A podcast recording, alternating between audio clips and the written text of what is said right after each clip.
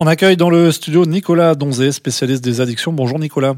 Bonjour Patrick. Vous allez bien? Toujours très bien. Vous venez nous parler aujourd'hui de l'alcool.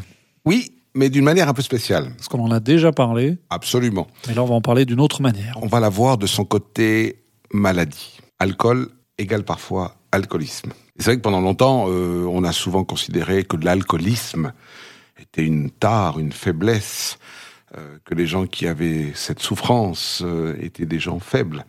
En réalité, ce n'est pas le cas. Ce sont des malades, comme on aurait un diabète, euh, un cancer, un infarctus. C'est une maladie. C'est une maladie. Ça n'excuse pas tout, mais ça reste une maladie surtout. Et ce qu'il y a, c'est que pendant longtemps, on n'a pas bien compris euh, comment ça fonctionne l'alcool dans le corps. Et là, je vais revenir avec un, des amis fidèles que j'ai dans ces rubriques. On verra, on verra tout de suite. Mais la première des choses, c'est un des soucis quand on commence à tomber, à se noyer dans un verre d'alcool, et qu'on n'est plus le maître de sa consommation, qu'on est plus consommé que consommateur, eh bien, souvent, on a des thérapies. Alors, la thérapie, ça peut être l'abstinence totale, qui est une option tout à fait euh, respectée et efficace. Euh, on a aussi, pour arriver à cette abstinence, parce que parfois c'est peut-être même la seule solution, des médications. On peut prendre des substances, on peut prendre ben, des antidépresseurs, on peut prendre des, des benzodiazépines, qui ont les mêmes effets que l'alcool d'ailleurs, mais bon. Ou on peut prendre, par exemple, l'antabuse.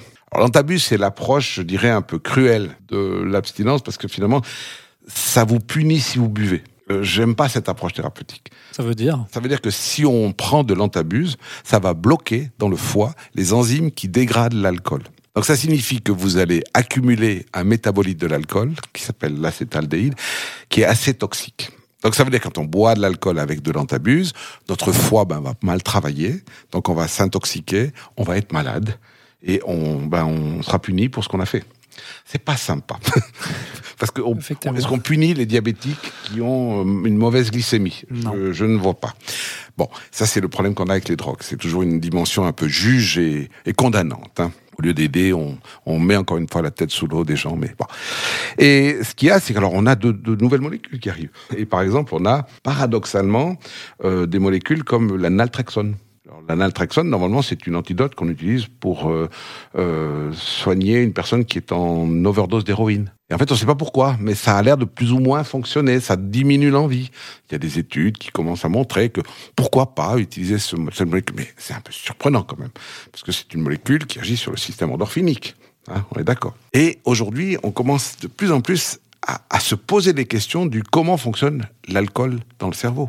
Parce que finalement, on n'est pas très au point avec ça. On sait que ça nous saoule, on sait qu'on a une relation entre la concentration et les effets. On sait qu'à 0,5, on est plus ou moins comme ça. À 1 pour 1000, on, on est totalement désinhibé. À 1,5, on devient euh, un dieu perdu. Et puis à 2, ben, on parle une nouvelle langue et puis on est en incapacité de communiquer avec les autres. Bon. Puis à partir d'un certain moment donné, ben, on, le cerveau s'éteint et on part dans le coma, et parfois même plus loin.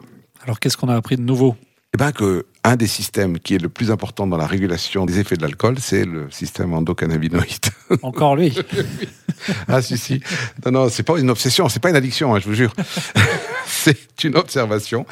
On est de plus en plus convaincus et, et des expériences le montrent. Alors, ce qu'il y a de rigolo, vous savez, il y a une certaine époque, on avait développé, quand on a découvert le système endocannabinoïde, avec ses récepteurs, CB1, CB2 et tout, on a découvert que un des éléments que régule le système endocannabinoïde, c'est la faim, l'appétit. Et ils avaient développé un médicament qui bloquait le système endocannabis, qui s'appelait le rimonabant. Et ce rimonabant, je veux dire, euh, en bloquant le système endocannabis, coupait l'appétit. Et en coupant l'appétit, ben, les gens perdaient du poids. Donc ça a été très rapidement un médicament rêvé pour faire des régimes, parce que l'obésité est un problème de notre société. Dans ce contexte-là, on a vu, alors c'est fait sur des souris pour l'instant, hein, mais si on donne à des souris du rimonabant, elles n'ont pas envie de boire d'alcool. Donc ça bloque le système. Donc elles n'ont pas faim et pas soif. Non, et pas d'alcool. Alors ça c'est intéressant, parce que ça veut dire que l'alcool joue un rôle en modulant le système endocannabis. Donc ça, c'est quelque chose. Ça veut dire qu'on a une nouvelle piste, peut-être pour aider des gens fragiles par rapport à l'alcool, parce que je vous rappelle quand même que on est quand même majoritairement des gens qui, quand on boit de l'alcool, même si de temps en temps on dérape un peu, mais ça c'est l'humain est fait de- d'erreurs hein, et de rattrapage. Mais ce qui se passe, c'est que on a quand même une certaine partie de la population qui va être fragilisée et qui va souffrir de risque de développer de l'alcoolisme. Donc, de là à imaginer que le système endocannabinoïde est un des éléments acteurs de cette faiblesse, ça nous amène à nous dire qu'il y a un gros travail à faire sur comment fonctionne l'alcool et le système endocannabinoïde. Puis là, il y a des travaux qui sont. On voit aussi que, par exemple, si on prend des souris auxquelles on enlève les récepteurs cannabinoïdes, elles ont moins aussi envie de boire d'alcool. Donc il y a une réelle relation entre le système endocannabis. On voit aussi que l'alcool donne du plaisir par la dopamine, mais c'est par l'intermédiaire du système endocannabis. Et on voit même que quand on boit de l'alcool, il y a une telle quantité d'endocannabinoïdes qui sont activés que les récepteurs cannabis paniquent et disparaissent. Donc on, est en train de voir que le système endocannabis, dont on n'aura pas vraiment fini de parler parce qu'il est tellement acteur dans des tas de choses, mais on l'a on a découvert en 90, 1990, donc c'est un, un jeune système, il est tout neuf, vous voyez, mm-hmm. on est tout naïf par rapport à ce système-là.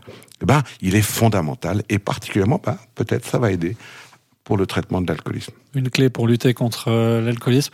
On, va continuer hein, d'en parler hein, de l'alcool, euh, du système endocannabinoïde, ça j'en suis sûr. Pas de choix. Mais de l'alcool euh, la semaine prochaine. Oui. Merci beaucoup Nicolas Donzet.